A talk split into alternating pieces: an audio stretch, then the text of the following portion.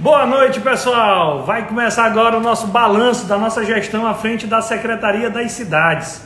Cargo que eu exerci com muito orgulho sobre a partir de um convite do governador Flávio Dino, uma experiência que eu precisava passar na minha, na minha carreira política. Eu já fui deputado estadual, eu já fui deputado federal, mas eu precisava participar de alguma forma do poder executivo, que é absolutamente diferente. É, eu tenho mestrado em Direito Constitucional, sou advogado, é, muita experiência da luta política, fui líder da oposição, presidente do CCJ, vice-líder lá em Brasília, mas a experiência que eu tive em participar do governo Flávio Dino é algo enriquecedor, é algo engrandecedor. De fato, eu digo, sem medo de errar, de que eu saí melhorado desse processo. Eu saí um político bem melhor do que quando eu entrei, com mais conhecimento técnico, mais conhecimento de vários assuntos diferentes. Então eu queria fazer essa prestação de conta, de contas, de tudo que nós fizemos no nosso período lá da Secretaria das Cidades, numa forma também de dizer um muito obrigado a toda a nossa família Cecid.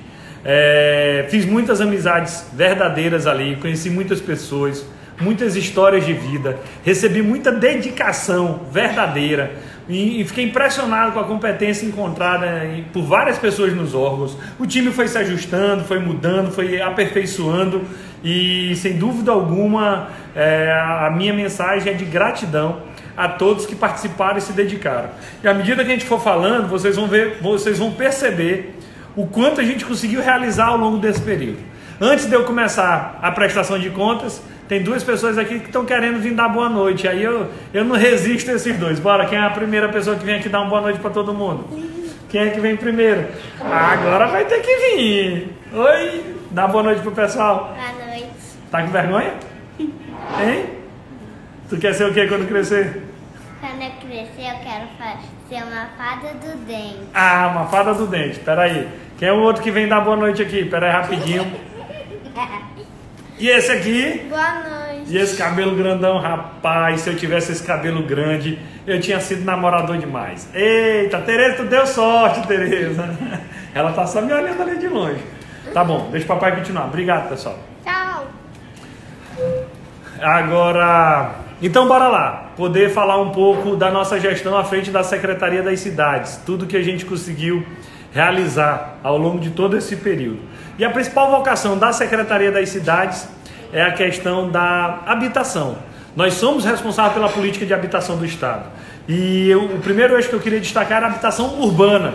Nós conseguimos é, garantir, dando continuidade, inclusive, para o trabalho da, da ex-secretária Flávia Alexandrina, a questão das moradias dignas em São Luís. São 1.664 moradias dignas, apartamentos, especialmente no residencial Jomar Moraes e lá no residencial José Chagas. Jomar Moraes lá no Piranhengas e o José Chagas ali na Ilhinha. No Jomar Moraes são 1.104 apartamentos e lá na Ilhinha são 256. O da Ilhinha está pronto, as pessoas já foram lá fazer a vistoria junto com a Caixa, estava faltando apenas o habite para as pessoas já passarem a morar. E de onde é que está vindo essas pessoas? A maioria das, das, das, das palafitas ali de perto, Portelinha, Vila Jumento. Então as pessoas que antes estavam nas favelas, ali, na, do, lado de, do lado da ponte de São Francisco, agora terão um apartamento digno lá no residencial José Chagas. Era para ter sido entregue ainda em abril, a pandemia atrasou, a gente prestou conta com essas pessoas, elas estão informadas, estão sabendo. Até lá parte delas está recebendo aluguel social. Então é algo que eu julgo assim de extrema importância. E além dela, lá do José Chagas, tem também a, o residencial Jomar Moraes. Esse é um dos maiores do estado do Maranhão. São 1.104 apartamentos, são 33 blocos de 32 apartamentos e tem dois blocos de 24. E vai, é um projeto do PAC Rio Anil. E olha que o PAC Rio Anil foi começado pelo presidente Lula, para tu ver como faz tempo esse projeto. Teve várias recuperações, várias, vários equipamentos. E dentre eles tem também essa questão habitacional. Já teve lá o residencial Jackson Lago, o residencial Camboa e o próximo é o Gilmar Moraes. Toda vez que eu ia fazer a inspeção dava gosto. A obra está concluída pela, pela construtora, lá a construtora Escudo. O Estado falta fazer tão somente a ligação de água e esgoto. A água já está pronta, já está ligada na rede, só falta o esgoto e está lá em obra bem avançada para poder concluir a estação de tratamento de esgoto que vai atender lá a própria, a, o próprio residencial. É do lado do Cepromar, tem um projeto lá de no futuro expandir e colocar segurança. Tem o PTTS, que é o trabalho social para essas pessoas. Nós tivemos um caso que foi uma invasão lá no Jomar Moraes. É, algumas pessoas de má fé usando pessoas de boa fé que precisam de habitação, tentando fazer com que ocupasse lá de forma ilegal. Isso nós não podemos permitir. Esse é um programa que está carimbado com os beneficiários pré-definidos, já a maioria, 99%, já aprovado pela CEMU do município e também pela Caixa Econômica Federal, que é quem dá a palavra final. Garanto a vocês, todos os beneficiados do Jomar Moraes e do José Chagas é quem realmente precisa, quem realmente merece nós não aceitamos nenhum tipo de fraude, nada, para poder não deixar quem já tem condição ganhar um apartamento desse, até porque isso é doação. Não tem que pagar nada. Tem alguns programas Minha Casa Minha Vida que tem que pagar uma taxa lá, alguma coisa. No Jomar Moraes e no José Chagas, não. É um benefício direto para a população. No dia que eu soube da invasão, o que, que eu tive que fazer? Ir lá pessoalmente. A população não aceita mais o gestor que fica trancado dentro do ar-condicionado. Então aconteceu um problema, e era um problema. Eu não posso delegar para outra pessoa. Eu tive que ir pessoalmente conversar com as famílias, explicar a situação, explicar que já tem os moradores definidos, articular com as forças de segurança. E esse é o jeito que eu, que eu aprendi a trabalhar. Não dá de delegar algumas responsabilidades, não dá de assistir tudo passivamente. O gestor tem que ir para a linha de frente. Quero até agradecer lá o nosso adjunto Norberto, Márcio Taveira, que é arquiteto, que estava lá também, Daniele, Márcia, é, o pessoal da comunicação, que foi lá comigo para a linha de frente. De repente eu me vi cercado, 150, 200 pessoas, e calmamente, explicando o que era o programa, explicando quem são os beneficiados, para garantir que esses beneficiados, que já estão aprovados pela Caixa Econômica Federal, irão receber no próximo mês de julho os seus apartamentos lá no residencial Jomar Moraes. Então, esse é a forma que eu acredito que nós temos que trabalhar com responsabilidade, pensando no beneficiário. Ali eu só conseguia pensar naquela pessoa que está esperando seu apartamento há 5, 8, 10 anos, que foi já contemplada, que já teve seu nome aprovado pela Caixa Econômica, de repente ficar sabendo que o apartamento foi invadido. Isso nós não podemos compactuar e aí nós temos a convicção de que o governador Flávio Dino fará essa entrega no próximo mês para essas famílias. Boa parte delas está no aluguel social e eu vou contar uma história sem dizer o nome. Lá na hora que a população estava toda comigo, eu olhei para o meu lado, tinha uma pessoa comigo. Quando eu olhei a outra pessoa, a outra pessoa sumiu. Rapaz, o cabo escapuliu, foi se esconder dentro do apartamento.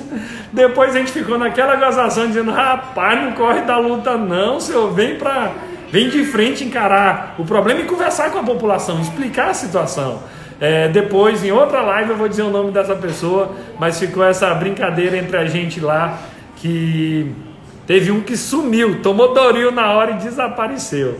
Mas foi, foi uma experiência marcante e essa é a forma, repito, que nós aprendemos a trabalhar. Quero destacar o programa Pacto São Francisco. E lá no Parque do São Francisco, ali mais ou menos embaixo da ponte José Sarney, embaixo da ponte do São Francisco, eu estou vendo que algumas pessoas pediram para solicitar. Daqui a pouquinho eu vou abrir a participação aí. Estou vendo aí o adjunto Raimundo Reis pedindo, já já é, ele vai poder participar também. O Parque do São Francisco é o seguinte: ali tinham várias, várias palafitas embaixo da ponte de São Francisco. Nós removemos aquelas palafitas, colocamos as famílias no aluguel social, vão, vão estar acomodados nos apartamentos de José Chagas, boa parte. Só que também tem a questão da urbanização dali. Nós já entregamos dois trechos, uma praça bem do lado do José Chagas, que é o, o trecho 1, e o trecho 2, que tem uma quadra, uma quadra coberta, tem uma quadra de areia, tem espaço para recreação. A gente está urbanizando ali toda aquela região. E teve até um caso interessante, um menino que estava jogando bola no meio da rua, que fez um golaço, apareceu no esporte espetacular e tudo quanto é lugar, morador lá da ilhinha, ali do lado. E, e essa criança que estava no meio da rua merece ter um, um espaço de qualidade. Ela tem muito talento. E aí eu acredito que com esse talento é, e agora com equipamentos públicos à sua disposição, os talentos vão poder aflorar ainda mais, a gente vai despertar ainda mais potencialidade no nosso povo, porque muitas das vezes as pessoas precisam apenas de uma oportunidade. E essa é a tarefa do poder público, é essa que é a nossa obrigação. Falta entregar ainda o trecho 3 e lá vai ter cais, vai ter quiosque, vai ter casa do pescador, porque ali eu não tenho dúvida de que será mais um ponto turístico da cidade de São Luís, a região do Parque do São Francisco. Por isso é que vocês podem acompanhar e eu tenho muita felicidade disso ter sido executado. Vamos falar também do Parque Rio Anil, a urbanização da Avenida Jackson Lago. Como eu falei lá atrás, já tem o Jomar Moraes, mas ali também tem vários equipamentos que já estão contratados. E eu tive a oportunidade, liderando essa equipe maravilhosa, de entregar o Batalhão Tiradentes, um batalhão da Polícia Militar instalado lá na Liberdade. E reparem que o Batalhão Tiradentes ele não faz a segurança só da Liberdade. O Batalhão Tiradentes tem aquele, os motoqueiros da Polícia Militar. Então eles ficam circulando a cidade inteira. Teve um problema lá no, lá em, no Anjo da Guarda, Batalhão Tiradentes vai lá e ajuda. Não, teve um problema na Cidade Olímpica, Batalhão Tiradentes vai lá e ajuda. E a gente priorizou porque segurança é algo indispensável. Teve agora essa semana, inclusive, um vídeo rolando aí nos grupos de WhatsApp do, do pessoal fazendo uma perseguição, o batalhão Tiradentes foi lá, prendeu, prendeu os bandidos, tudo. É, parecia coisa de filme, mas não é de filme não. É o batalhão Tiradentes. Teve uma passagem que eu gostei muito também, que foi um policial militar lá do batalhão Tiradentes, que socorreu uma criança recém-nascida que estava morrendo. Nossos policiais são assim. Eles saem de casa, eles não sabem se voltam por conta da criminalidade, mas eles têm coragem, são destemidos, são, são ordeiros, são cumpridores de ordem é, e dão a própria vida se for preciso, enfrentam qualquer desafio. Então tem dia que é enfrentar a bandidagem? Tem. Mas tem dia que, por exemplo, é salvar a vida de um recém-nascido. Então quero fazer o agradecimento especial a todos do Batalhão Tiradentes que foi um prédio entregue pela gente junto com o governador Flávio Dino, se eu não me engano foi no dia 6 de setembro. Eu gravei bem essa data e fica registrado é, que nós fizemos a entrega. Além do Batalhão Tiradentes, nós entregamos o CIT também, o Centro de Iniciação ao Trabalho, lá na Fé em Deus. Repare, da obra do PAC, as duas que nós entregamos foi uma de segurança e a outra de trabalho. Porque uma anda ligada com a outra. E é muito importante isso para toda a comunidade, não só da Liberdade, não só da Fé em Deus, mas toda a, a comunidade de São Luís. Então, lá no Centro de Iniciação ao Trabalho, eu fui lá, lá nós temos parceria com a Secretaria de Trabalho, com a Secretaria de Igualdade Racial e muitos cursos, cursos com a Secretaria de Educação, cursos é, voltados para o Enem, cursos profissionalizantes, resgate da nossa história e tradição. Então, dá gosto de ver que o Centro de Iniciação ao Trabalho está funcionando e atendendo a comunidade. É, nós tivemos uma experiência lá num curso com umas mulheres que estavam fazendo um curso pela Secretaria da Mulher e tu repara que era um curso voltado para a construção civil. Quem é que diz que nossas mulheres não podem tomar de conta da construção civil? Pode e deve. E as mulheres em algumas áreas da construção civil mandam melhor do que os homens, inclusive. Então, as mulheres tinham feito o curso e foram fazer o estágio, digamos assim, nas nossas obras da Secretaria das Cidades. Elas gostaram muito, então eu quero é, registrar a alegria que foi entregar o Batalhão Tiradentes e o Centro de Iniciação ao Trabalho lá. Deixamos praticamente pronto, faltando só a quadra, a questão do, de uma escola. Vai ser uma escola digna de 12 salas com quadra coberta, com biblioteca. A escola está pronta, não adianta entregar agora por conta da pandemia. E a gente não acelerou nenhuma pauta da CECID em função da pandemia, não acelerou nenhuma pauta em função de eventual calendário eleitoral ou do meu próprio calendário político. Nós preferimos entender que isso é uma ação de governo que vem para melhorar a vida das pessoas. Então, a escola lá na Liberdade está praticamente pronta. É, e certamente no segundo semestre nós já estaremos em aula. Eu até fiz uma vistoria lá com o secretário Felipe Camarão, que pôde acompanhar de perto. E isso é uma coisa muito boa que eu gostei no governo, foi essa parceria com as outras secretarias, essa desenvoltura, aprender com os outros gestores, dar a nossa própria contribuição. Então, quero registrar. E aí eu reuni com o fórum, recebi várias lideranças da, da área.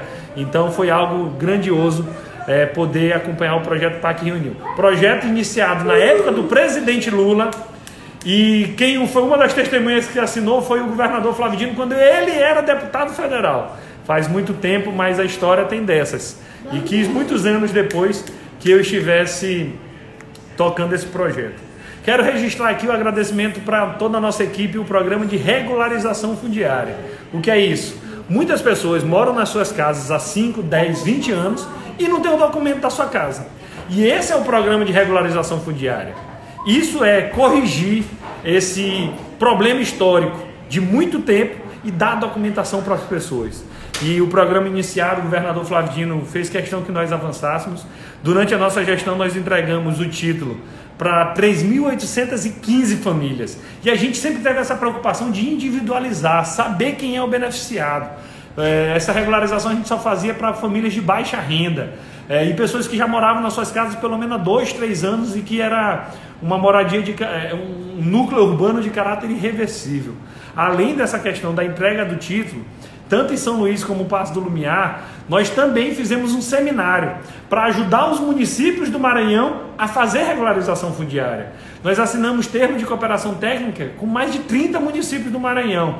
A nossa equipe até publicou um e-book, um livro virtual de regularização fundiária, que nós tivemos o feedback de outros estados copiando a iniciativa, porque eles queriam fazer regularização fundiária igual nós fizemos. É, igual nós estamos fazendo no Maranhão. Nós fizemos termo de cooperação com São Luís, Passo do Lumiar, vários municípios, palestra na FAMEM. Então eu quero agradecer muito a toda a equipe de regularização fundiária que ajudou nessa questão de dar título de, de regularização para famílias que precisam. Uma coisa que me marcou foi uma criança lá em, em Passo do Lumiar, no dia que nós fomos fazer a entrega. E elas falaram, é, uma criança foi falar em nome da comunidade e ela, ela, ela falou o seguinte: Olha, na minha casa eu sou rei. E é isso mesmo, o sujeito pode ter dificuldade que for, mas na nossa casa a gente é rei. Na realidade de São Luís, a maioria das pessoas, as chefes de família, a maioria é rainha. Então na sua casa você é rainha, você manda na sua casa, a casa é sua e você merece ter a sua documentação. E esse era o trabalho de regularização fundiária que eu dou um salve a todos aí que nos ajudaram a construir esse importante programa é, e certeza que vai continuar durante muito tempo para dar direito para quem precisa. Várias áreas foram iniciadas, algumas já estão no cartório, outras estão terminando, outros tiveram que ser reduzidos por conta desse período de pandemia, mas é um programa que eu gostei muito de poder coordenar. Mais outra coisa que é um xodózinho meu e o pessoal da secretaria sabe, é o programa Cheque Minha Casa. No programa Cheque Minha Casa, meus amigos, a gente doa 5 mil reais em material de construção para famílias de baixa renda. E quem tem dinheiro pode achar que 5 mil reais é pouco. Mas para quem não tem, sabe que 5 mil reais ajuda muito na reforma da casa das pessoas. A gente pedia especialmente duas coisas. Primeira, garantir, garantir instalações sanitárias adequadas, construção de banheiro porque a maioria das casas em São Luís, infelizmente, não tem instalação sanitária adequada. E isso prejudica saneamentos, prejudica a saúde, prejudica o DH, é absolutamente algo que puxa para baixo os indicadores da cidade de São Luís. Então, a nossa prioridade, instalações sanitárias. Segunda prioridade, garantir acessibilidade. A gente fazia questão de dar preferência para o cheque, nós tivemos mais de 120 mil famílias inscritas. E aí o que é que nós fizemos? A nossa prioridade era chamar pessoas de baixíssima renda, é, casas onde tinham idosos e casas onde tinham pessoas com necessidades especiais. Por quê? Porque essas pessoas precisam mais. E eu, eu fazia questão de visitar essas pessoas. Eu visitei várias casas em todos os cantos da cidade de São Luís. Várias eu fui sozinho, sem comunicação, porque não precisa tudo a gente está preocupado em divulgar, mas poder ouvir a história das pessoas é algo indescritível. cheguei na casa de uma mulher lá na cidade olímpica e eu perguntei: e a, e a sua vida? Como é que foi? Ela disse: Meu filho, eu já sofri demais. Meu ex-marido me deu 18 facadas e ele só parou porque ele achou que eu estava morto, morta. E, e ela mostrava as cicatrizes, a Malu estava comigo no dia e é muito triste. A gente sabia que essa é a realidade da vida das pessoas. E, e ela tão alegre de ganhar o cheque, de estar tá construindo seu banheiro, de estar tá reformando a sua casa. E, e, eu perguntei, vem cá, quem é que trabalha aqui na sua casa? Quem é que está fazendo a, a, obra, né? A gente dá o material de construção. Ela disse, não, é meu namorado. Rapaz, na hora que ela disse que era o namorado dela, uma senhora de 70 anos de idade, todo mundo riu. Ela até foi além, ela contou a história, olha, ele quer uma coisinha comigo, eu também quero uma coisinha com ele. E aí a retribuição, ele me ajuda com a reforma da casa. Às vezes, quando é um homem mais velho, que é namorador, todo mundo acha bonito. E quer dizer que a senhora, porque tem 70 anos, ela não pode ter um namorado? Pode sim. Isso é igualdade de gênero e ela me deu uma lição. É, e tantas famílias que aproveitaram o dinheiro do cheque para poder, em alguns casos, é, reformar a cozinha, porque a mulher vende doce lá no bairro dela. Eu vi um caso de uma mulher que fez uma reforma para construir um salão de beleza. Eu vi um caso de um casal de, de deficientes visuais. Era o senhor e a senhora lá na Santa Clara e os dois não enxergam. E ele ainda é locutor de rádio. Então ele queria acessibilidade na casa dela. É, eu tive a honra de visitar o Vicente. E o Vicente ele foi o nosso João do Vale, no musical João do Vale, um grande artista maranhense, com muito talento, beneficiado do cheque. No final a gente aproveitou, pegou o violão, eu dei uma canja, ele cantou.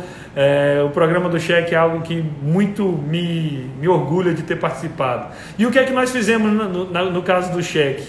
Nós fizemos alguns avanços, a Malu, a Monique, o Ramiro até escreveram comigo um artigo essa semana, foi quarta-feira publicado no Imparcial, dizendo de algumas coisas que nós fizemos no cheque. Por exemplo, nós regionalizamos o cheque. Na hora que a gente botou o cheque só em uma região, que foi no centro histórico, por conta do nosso centro, e eu vou falar daqui a pouco, é, nós pudemos acompanhar de mais perto.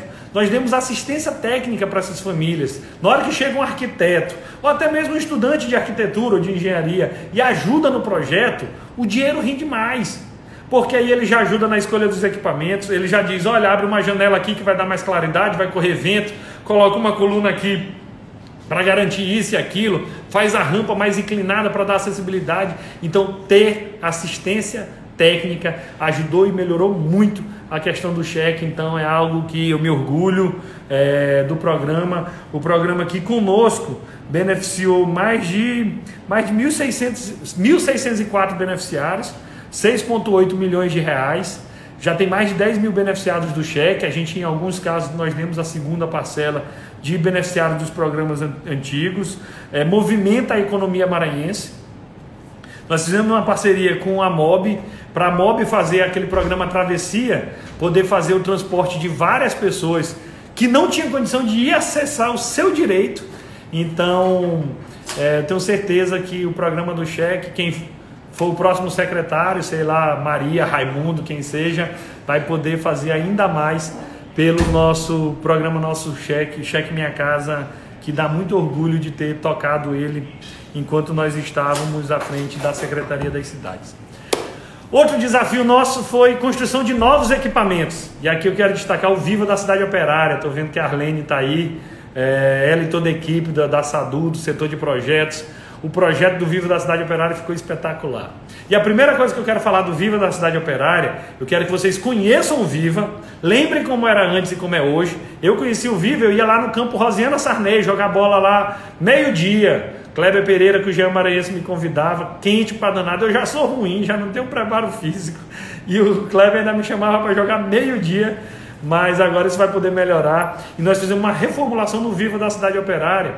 E tem um objetivo Viva, é, esse é o modelo de equipamento público que nós queremos expandir para o restante de São Luís e para o restante do estado do Maranhão. O Viva da Cidade Operada foi devidamente planejado. Tem uma área de eventos, tem uma área voltada para crianças, tem uma área voltada para uma área de convivência, tem pista de skate, é, academia de saúde, quadra. Na quadra tem um grafitismo que ficou a coisa mais linda, dá muito orgulho. Eu tenho certeza que é o ponto hoje mais fotografado do Viva. Nós temos uma quadra de areia, foi feita a iluminação do campo, uma reforma nos vestiários, foi feita uma área de churrasqueira. Eu vi esse negócio de churrasqueira lá em Brasília, quando eu estava no mandato de deputado federal, e, e, e é o que? É um espaço público para qualquer pessoa usar nós temos que ter mais espaços públicos à disposição da população. E infelizmente nós temos poucos. E eu digo, ué, por que não? Se dá certo lá, por que, que não pode dar certo aqui? E foi um sucesso, dá gosto de ver como ficou viva da cidade operária, tudo pensado nos mínimos detalhes. E eu queria convidar que cada um de vocês fosse lá depois para poder olhar como ficou viva. Tem espaço de internet, tem carregador de celular nos bancos, tem um espaço para deixar uma viatura, tem uma área de alimentação que pode estacionar um food truck, alguma coisa assim. E eu já vi várias famílias lá, pessoal Visitem o Viva da Cidade Operária depois da pandemia, não é para visitar agora, mas eu já vi que o pessoal já está usando, porque assim é uma carência de espaço público muito grande. Eu vi o pessoal falando mal do Parque do Rangedor, do governo Flávio Dino, dizendo que era gastar dinheiro que ninguém ia usar, e lotado o Parque do Rangedor, nós temos aqui ter muitos outros espaços públicos com qualidades. É, e para fazer o Viva, nós conversamos com a comunidade, o pessoal da Escola Maria Aragão nos ajudou bastante. Não adianta eu chegar lá e dizer, ah, eu quero a praça assim. Quem tem que dizer como vai ficar a praça são os moradores de lá, que, é vão usar direto. Nós fizemos em parceria com a Unicef uma votação para saber quais eram os principais equipamentos que nós queríamos lá. Eu lembro, por exemplo, que a questão da segurança foi muito destacada, internet, uma praça de eventos, porque o carnaval e a festa junina lá era feito num descampado. Agora tem lá uma espécie, não é uma concha acústica no seu nome, um anfiteatro, um palco, um negócio, uma área toda com bloquete, bloquete diferente, faixas para poder localizar, mais de 30 lixeiras. Tenho certeza que a população vai cuidar com muito carinho. Ainda tivemos outros equipamentos públicos que nós entregamos, a Praça do Quatraque, bem em frente à igreja Nossa Senhora de Nazaré, e eu fico muito feliz com a Praça do Quatraque, porque foi a minha primeira saída com Tereza aqui em São Luís, quando a gente começou a namorar, e eu falei isso no dia do, da, da ordem de serviço. É, dia 22 de outubro de 2000 e carne de pouco, 2005. Faz muito tempo, mas graças a Deus é, a gente começou a namorar lá naquela praça e muitos anos depois nunca imaginava que eu ia ter a honra de fazer essa reforma. Desde, desde o governador Jackson Lago lá não tinha uma reforma. Tereza está aí confirmando. Ó. Ela estava vestida numa saia do exército. A saia marcou até hoje a minha vida e até hoje eu lembro dela. Ela vai já brigar comigo daqui a pouco. Mas ter feito essa reforma na Praça do Quatraque é algo que, que eu gosto muito e que certamente ficou como a comunidade merece. Nós tivemos a entrega do mercado na Macaúba. Lá eu fui com o governador Flávio Dino no, dia 30 de dezembro. Nós encerramos o ano passado com essa inauguração, porque o mercado da Macaúba é tradicionalíssimo na região do nosso centro.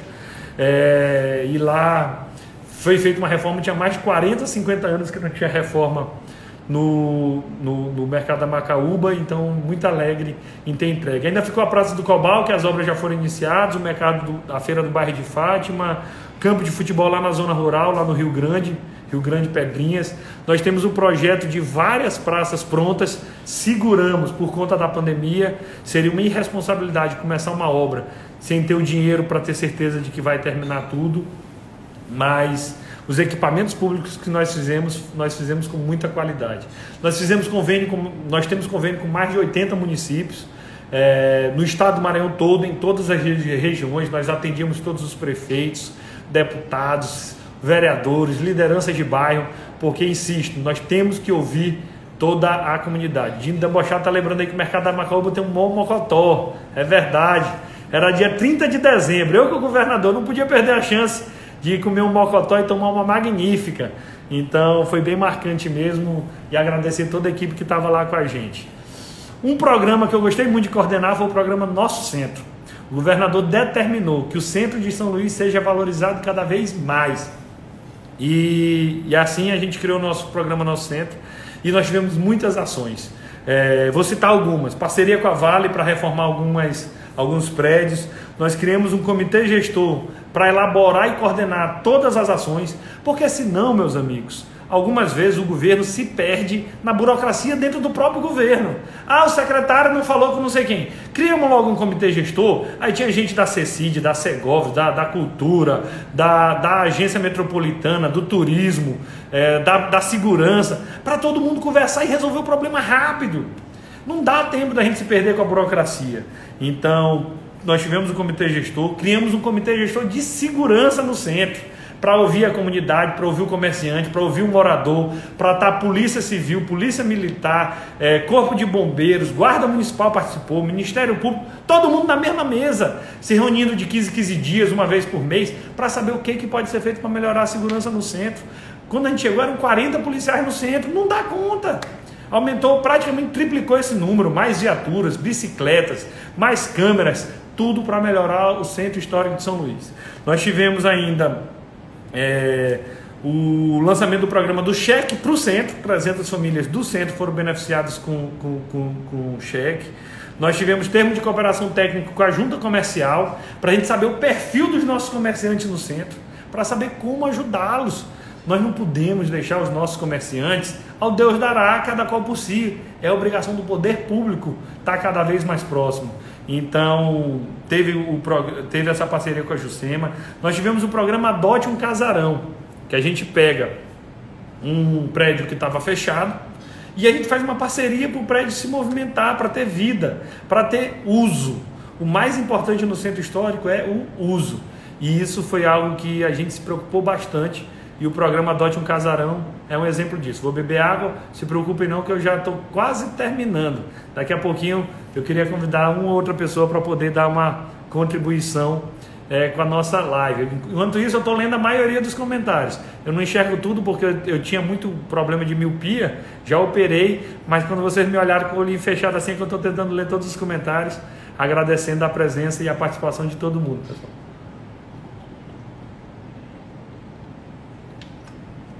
E lá no centro nós fizemos o programa Adote um Casarão. E no Adote um Casarão nós pegamos nove imóveis que estavam fechados e fizemos parceria com a iniciativa privada, zero, zero de custo, para eles poderem abrir seus empreendimentos lá no centro. Nós temos dois restaurantes, Kitaro e, o, e a Casa da Juja, nós temos ONGs como por exemplo os Mandigueiros da Manhã. Eu fui até jogar capoeira ou dançar capoeira com o pessoal dos Mandigueiros, foi um prazer conhecer o pessoal. Saí todo dolorido, fiquei um minuto na roda de capoeira, me deu uma dor nas costas, porque tu imagina um cara de 1,89m, todo desengonçado que nem eu, é, jogando capoeira, mas foi uma baita experiência.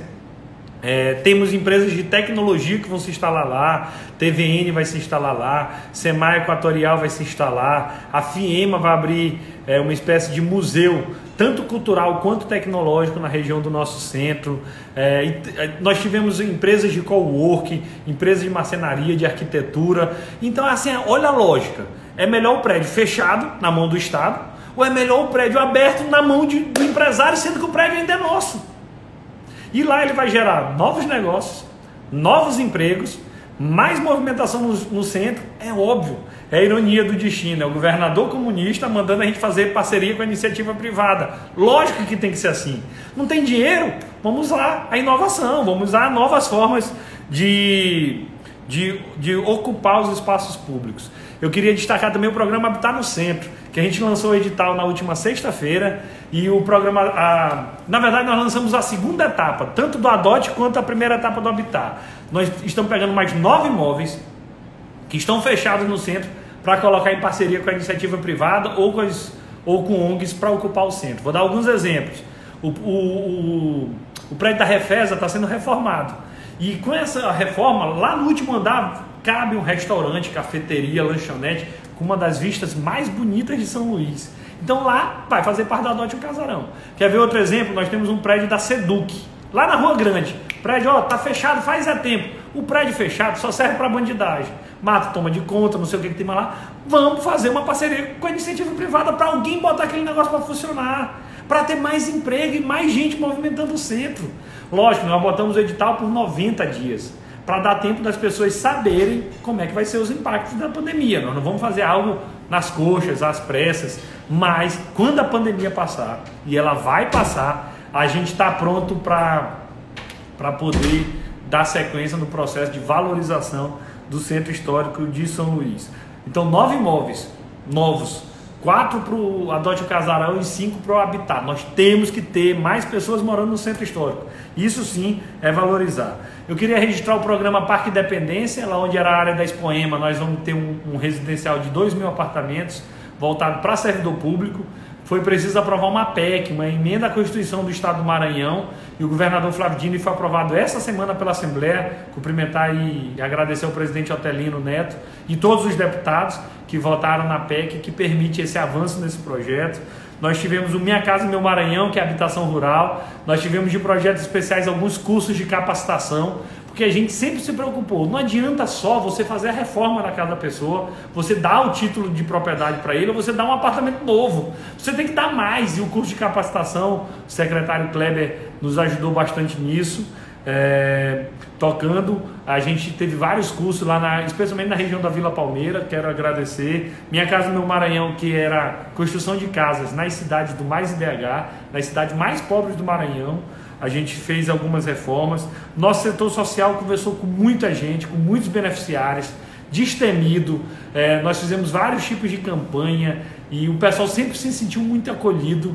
Às vezes, ah, atrasou o aluguel social, vamos fechar e tocar fogo na avenida. Vamos. Na mesma hora a gente trazia as pessoas, a gente conversava. Eu sentei com o pessoal para conversar é, pelo menos uma vez, então eu acredito que tem que ser assim.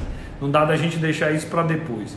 Nós temos a discussão do, do, do, PDDI da região metropolitana, era secretário junto Raimundo, com toda a sua equipe que estava tocando. Nós não temos que ter o plano diretor de uma cidade para dirigir a cidade? Tem. Nós temos que ter o PDDI, que é o plano diretor da região metropolitana, porque alguns assuntos não podem mais se tratar apenas de uma cidade. Se tu resolve o problema do lixo de São Luís, dos resíduos sólidos, e não resolve de Passo do Lumiar, Ribamar e Raposa, vem tudo para cá. Se tu resolves, se tu resolves é, o problema do trânsito em São Luís, mas tu não resolve a ida para Ribamar, a ida para Passo do Lumiar, a BR-135, não adianta. Então a gente avançou muito no planejamento. É, desse PDDI do plano diretor para que a gente possa ter uma região metropolitana integrada, é, integrada. Resíduos sólidos pode ser feito assim, mobilidade pode ser feito assim, é, compras governamentais pode ser feito de caráter metropolitano. Nós temos a questão do turismo pode ser metropolitano. Por que a gente vai tratar só do turismo de São Luís? Bora aproveitar e tratar das fronhas da Raposa, vamos tratar do turismo religioso em Ribamar, vamos tratar do turismo na região do Rio Munim. Lógico, quem sai ganhando com isso? Maranhão. Então é muito feliz de ter, ter avançado no PDDI pela adjunta de assuntos metropolitanos. Nós tivemos a primeira reunião virtual do Conselho das Cidades, representantes de todo o estado do Maranhão, de várias cidades, de várias matizes ideológicas, políticas e profissionais, discutindo, por exemplo, a pandemia, numa reunião virtual, se adaptando aos novos tempos. Então é uma forma da gente ter essa, essa democratização das políticas públicas que a gente tocava. É muito importante ouvir o povo e não só ouvir da boca para fora. Eu ouvi de fato para que pudesse mudar e melhorar a vida das pessoas e as pessoas contribuindo na construção das políticas públicas. A gente teve a preocupação de inovar sempre que possível na Secretaria das Cidades. Vou dar alguns exemplos. Nós criamos o prêmio Somos Amigos das Cidades, onde a gente homenageava as pessoas, os cidadãos comuns, simples, que em atos ordinários ajudaram a engrandecer o trabalho da Secretaria da Cidade. Então vou dar um exemplo. Ah, tinha um beneficiário do cheque que não tinha como ir pegar o cheque. O sujeito ia lá, botava no carro, levava, buscava gratuitamente para quê? Para fazer o bem. E eu, a, a, quantidade de pessoas que gosta de fazer o bem na cidade de São Luís, no estado do Maranhão, não está tá escrito. E a gente fala tantas vezes das pessoas quando cometem um erro, que a gente tem que registrar as pessoas que fazem o bem. Eu dando, vou dar um exemplo. O policial lá do, do batalhão Tiradentes que salvou a vida de um bebê recém-nascido. Isso inspira ou não inspira a vida de todos nós? É lógico que inspira. Então eu quero agradecer todos os homenageados é, pela Secretaria das Cidades que nos ajudaram com o prêmio Amigos da Cidade. O prêmio era entregue pela própria, uma votação interna de alguns gestores da CECID e, e é isso é bater palma para quem faz o bem e engrandece o trabalho por questão de, de caráter, de afinidade. Então, acho que a gente tem que registrar. A gente criou o programa Cecília Inteligente. A gente fala tanto em cidade inteligente, não sei o que inteligente. Os órgãos públicos têm que ser inteligentes também. E assim nós temos o programa Cecília Inteligente, onde os próprios servidores podem ajudar a melhorar a nossa secretaria. Quando a gente ia começar com as ações, veio a pandemia, mas está criado e isso é algo que, que vai ficar. Nós ampliamos é, alguns estágios extracurriculares com a CECID. Nós tivemos várias ações agora de enfrentar é, a pandemia, o coronavírus, com o programa Mãos Sempre Limpas. A gente construiu várias pias na cidade, pontos para lavar as mãos. Como é que a gente combate? A pandemia? Primeiro, não saindo de casa. Quem não, pode, quem não pode sair, que tiver que sair, use máscara. Além de usar máscara, lavar sempre as mãos. Então, nós instalamos pontos de higienização é, em terminais de integração e em feiras da cidade. Porque são dois lugares que não podem parar. Pode parar as feiras? Não, não pode. Nós podemos parar é, o, o, integração? Não podemos. Então, nesses espaços, nós construímos pontos de higienização para combater o coronavírus. Nós tivemos aí, a Arlene aí está lembrando, nós tivemos uma arte lá no prédio, um grafite bem na fachada de entrada do, do, da CECID. Eu ouvi dizer lá na UEMA, eu estava com o Beneilton, ele me levou lá para uma palestra, e ele disse que lá na UEMA tentaram fazer um grafitismo e não deixaram. Ora, pessoal, isso é cultura, isso é arte, isso é manifestação política. É melhor que tenha isso de forma consensual, dialogada, para aumentar a sensação de pertencimento, para difundir a cultura, do que coibir. Então nós, nossa fachada ficou show de bola, vale a pena, várias pessoas foram lá só para tirar foto, tudo, então bem legal. Nós tivemos a Corrente do Bem, onde nós fizemos várias campanhas de arrecadação, de doação. As empresas que adotaram o casarão no centro fizeram doação para pessoas de baixa renda. É, os próprios servidores da CECID, vários amigos nossos, é, fizeram doações é, para a gente poder ajudar quem mais precisava. Nós tivemos também uma parceria com a ONG Cores do Mará e Gerando Falcões, onde eles nos pediram é, para a gente, de alguma forma, indicar alguns beneficiários para programa de, de renda durante a pandemia. Nós pegamos os nossos beneficiários, aqueles mais pobres, cada um recebeu um cartão que tem um vale de compra de 100 reais durante três meses, portanto 300 reais para cada família. Olha, na hora que a gente foi entregar, a equipe foi entregar, foi algo assim é, grandioso e que, portanto, eu quero agradecer aqui essas parcerias. A preocupação principal é fazer um governo voltado para quem mais precisa. E para isso nós temos que fazer mais com menos.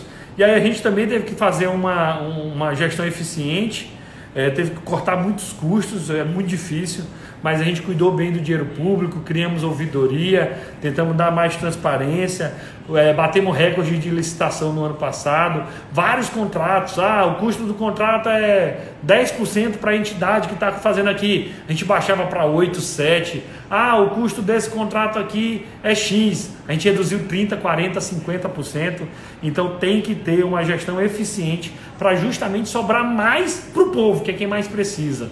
Então, é, eu fico muito agradecido da gente ter conseguido é, cuidar bem das pessoas de quem tanto precisava. E assim, a gente não fez tudo que eu queria, mas nós fizemos muito na CECIT. Eu tenho certeza que nós fomos testados num momento de dificuldade, com uma grave crise econômica, mas eu saio da CECIT de cabeça erguida, com a convicção de que a gente marcou um pouco a nossa nossa gestão à frente do órgão em tão pouco tempo, um ano e dois meses. Eu repito, eu saio alguém mais preparado e e assim, eu ia abrir para algumas pessoas, até para Raimundo, mas a gente já está aí há 40 minutos. Eu vou, vou só agradecer, porque se eu abrir para dois, três vai dar confusão, então não posso. Desculpa aí, viu, Mundico? Vamos seguir, eu só quero agradecer aqui, pessoal. Assim, eu quero agradecer todos os colaboradores, todos os amigos que eu fiz na CECIT. Foi muito difícil esse período.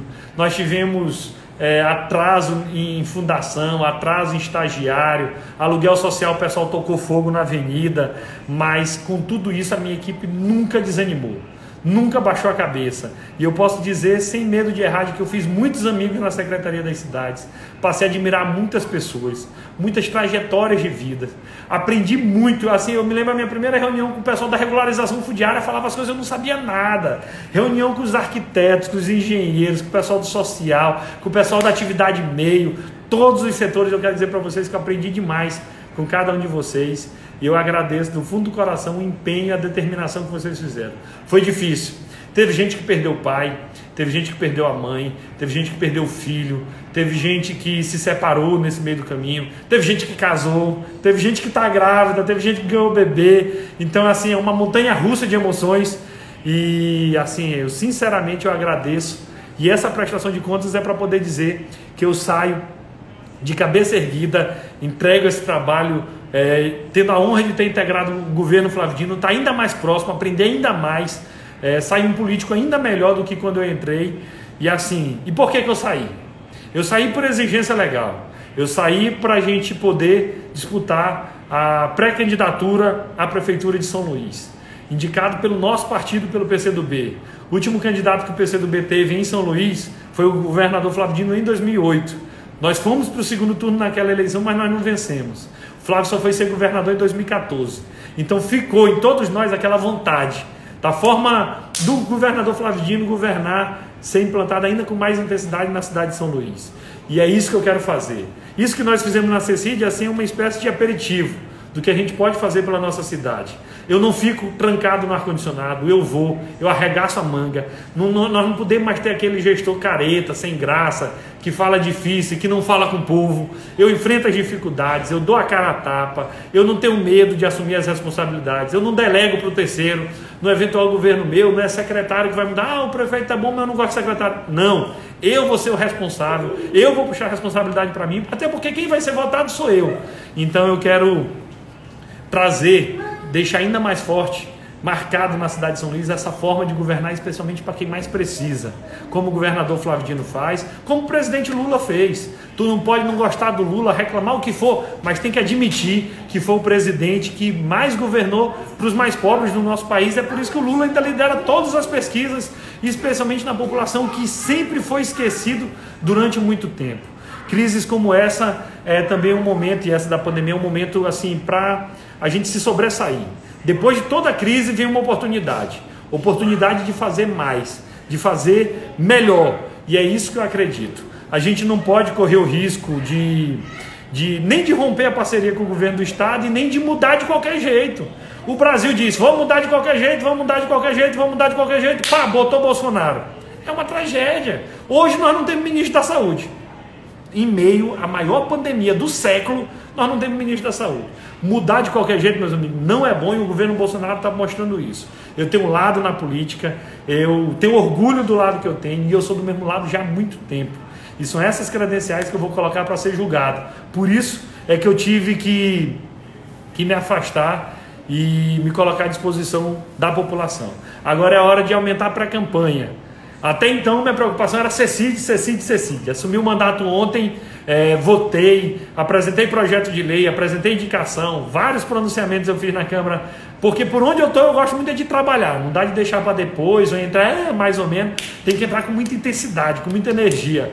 Me despedindo hoje de essa semana de alguns servidores da CECID, teve um que falou para mim, disse que era incrível, eu chegava assim para a pessoa e dizia, nós vamos fazer isso. Aí a pessoa perguntava, daqui a quanto tempo? Qual é meu prazo? Um mês? Aí eu virava e dizia, olha, teu prazo é segunda-feira, terça-feira. E todo mundo achava, não vai dar de fazer. E dava. É por isso que a gente publicou o livro virtual, a gente fez um, pro, um projeto para beneficiar duas mil famílias em um final de semana.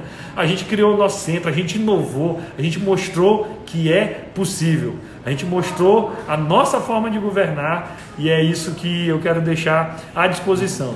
As minhas credenciais para ser pré-candidato de São Luís é o que eu já fiz, como deputado estadual, como deputado federal e também agora como secretário de, de, das cidades, porque isso mostra os nossos propósitos. E é para essa caminhada que eu quero convidar vocês. A gente vai discutir muito plano de governo agora e a gente vai fazer a organização interna da pré-campanha. Campanha só depois da pandemia. A prioridade agora é salvar vidas. Mas eu tenho convicção de que eu me preparei a vida inteira para esse momento. Estou no melhor partido possível, com o melhor time, com uma baita chapa de vereadores, tenho os melhores aliados, nós vamos ter o melhor plano de governo. Eu estou preparado para ser o prefeito da cidade que eu nasci, que eu estudei, que eu cresci, que eu casei, que meus filhos nasceram, por onde eu optei para trabalhar. E assim, como cristão, eu deixo tudo nas mãos de Deus, que eu tenho certeza que vai ser feito tudo conforme a vontade dele. Eu entrego nas minhas nas mãos dele é, o futuro dessa jornada, mas quero confiar e fazer esse convite para cada um de vocês. Era isso, pessoal. Prestado conta da nossa passagem na Secretaria das Cidades, feito o convite para a gente estar tá participando da nossa pré-campanha. Agradecimento especial a todo mundo que integrou a nossa equipe da Secretaria das Cidades. Vocês fazem, fazem parte da minha vida. Deus colocou a gente junto porque Ele tinha um propósito. A gente sorriu, chorou, se angustiou, mas a gente construiu muita coisa, a gente entregou muita coisa e por isso eu quero dizer muito obrigado a cada colaborador. Obrigado, pessoal. Bora para a luta, bora para a vitória. Eu estou com toda a energia e, sem dúvida alguma, o melhor ainda está por vir. Obrigado, boa noite.